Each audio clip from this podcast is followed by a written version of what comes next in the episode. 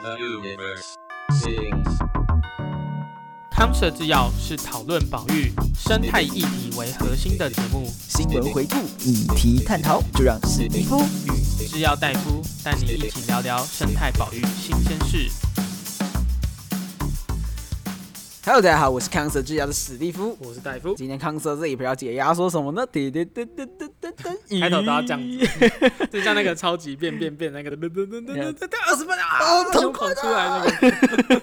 没有，我觉得这很有 解我压很喜欢那说个的感觉。节目，哦很爱未 来，好像好像没有了，我不知道应。该没了吧？台湾没有，台湾看不到，就是你可能要网络上所以看我日们今天本。要聊聊什么解压缩的事我们要聊聊一个叫雨伞物种 （umbrella）， umbrella 那个保浣护伞浣熊市又特林古堡的那个 umbrella，所以那个 umbrella species 就是一些生化变异的物种，然什后么东西，它会从那个保护伞公司的地下基地窜出来，然后造成世界大乱。反正就是 umbrella species，就是要怎么说，要怎么翻好，啦，庇护物雨种啊，雨好可以，或者说雨保伞护伞物种对，，保护伞物种。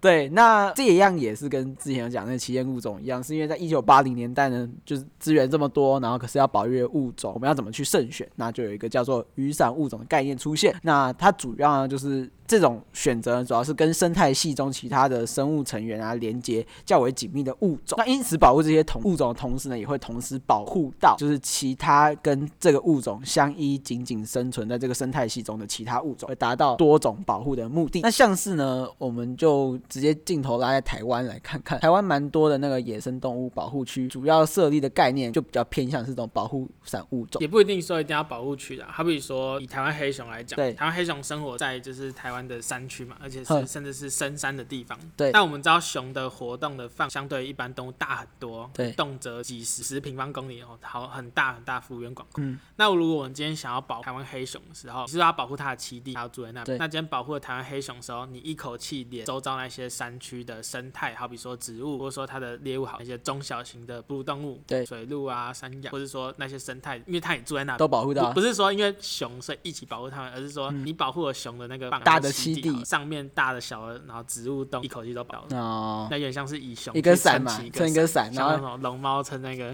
你有没有看过有一个很可爱很暖的图，就是有一只那个陕西，陕西就是陕西就是那个旁边会打开那个，侏罗纪公园，然后散开，然后呃它就不被吃是掉啦了。现在也有，就是 就是旁边有那个你知道我在说什么吗？会会打开，然后会会那个来惊吓敌人，然后有人就画很可爱的图，就是下雨了，然后陕西就把头抬起来，然后他把那个旁边那个吓人的那个伞打开，然后下面放一只小白兔撑伞，我来保护你，对我来保哇护你，好暖 很暖很可爱的图，暖，对，有够暖。这是意象，啊随便讲讲不，过像你刚才说到保护区啊，我们知道我们的野生动物保育法对其实是依法可以公告野生动物保育。对我们来举几个例子，好比说在二零一三年十二月十号，在新北市石哎碇，就是翡翠水库的石蛇龟野生动物保护区。对，哦，就是那个食蛇龟，很可爱的那个食蛇龟，它会嗯把自己，它有它有一个，它龟甲下面有一个板子可以把它关起来，它会完全的缩在龟壳，哦，非常的有趣。它算是第一个针对那个爬虫类画社的。那画社其地是在翡翠水，对那水库已经真的是比较山区，它就是水源地啊，这样。嗯，很重要。那很重要，那也是众多野生动物在当地栖息的地方。这种像是保护了整个呃食蛇龟这样的稳定族群在那边，我们其实也是一口气保护了整个翡翠水库沿岸的，好比说呃溪流的生态啊，嗯或者集水区的生态状 况。所以呢，台北人啊呐、可以喝到干净的水源，要感谢谁？食蛇龟 食蛇龟嘛，龟仙人。因为因为整个整个那个环境里面呢、啊，对像是有什么什么呃柴棺龟啊，哼他们也有啊，然后说台湾野山羊。哦，食蟹獴啊，对啊，石蟹獴最爱那麝香种猫有那种溪流环境，对麝对香对猫，然后穿山甲，对啊然后北部还有可能也像猛禽也会在那个地方飞飞嘛，就是反正那也有领雕啊，对我我有去附近走走，就是那边有一个桂山发电厂，然后那个吃冰 很喜快欢乐。吃冰棒，然后附近就是你走到，其实也不用走到太里面哦，你再大概走个五分钟，然后附近就可以看到那种猪里啊，就是比较少哦对对会对可以对看对嗯到的，蛮漂亮的一种就是猪。那接下来我们再看看，因为刚才那个是在翡翠水库好，我们那再来来看南北平衡报道一下，平的报道在哪里？哦，讲一下那个七股的旗鼓在台南嘛，黑面琵鹭保护区。每年黑面琵鹭大概在十月啊，一直到四月的时候呢，这最会对，就是这一段时间啊，它会从呃北方飞到这边来渡冬。哦哦，所以对它差不多要飞走，对对对，然后四月之后呢又飞回可能呃韩国啊，或者是日本啊，或者中国比较北方西伯利亚那边，然后去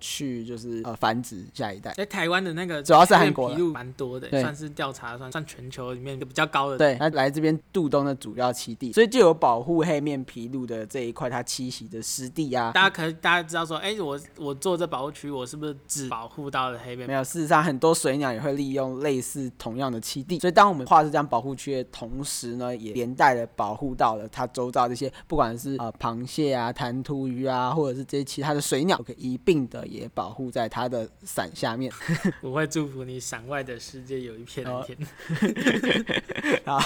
不过他现在也是在那个并到那个台江国家公啊，园，也并进去然了后在那个二九二零九年十二月台的时候江内海国家公园。这是台湾第八座国家公园， 对跟以前背背的不太一样。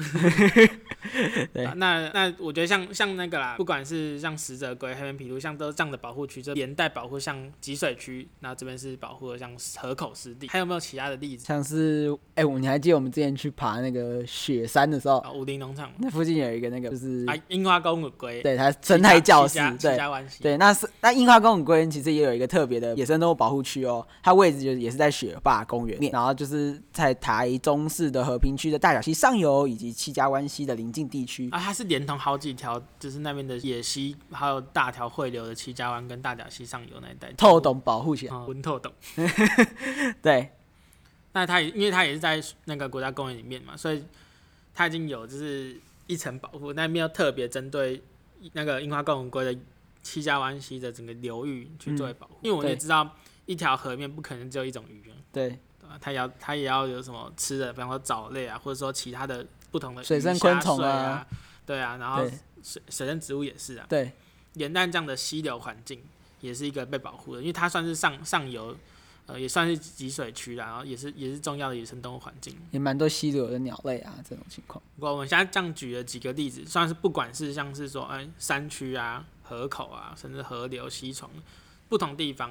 那我们就是以某一种野生动物，像是撑起一把保护伞。对，或许大家听到这边已经大概可以理解，呃，像是说庇护物种或者说保护伞物种，它大概代表怎样的意涵。没错，那不是什么生化怪物、啊，所以下呢下浣次熊市要发生的奇观。对看到这个不要太过紧张，太不要太过紧张。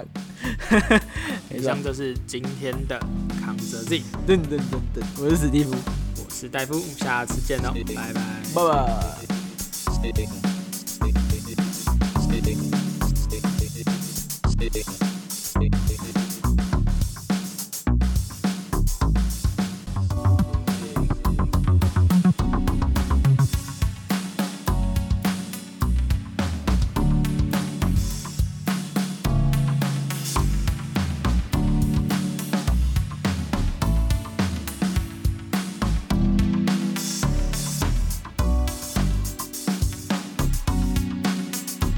The universe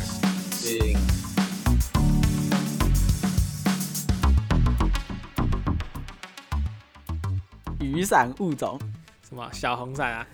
几个小河山。不不不，我是说那个，哦，你说一那个保护城市不是不是不是，哦，一招后伞是那个还愿哎、不是不是，是啥？我忘了。靠背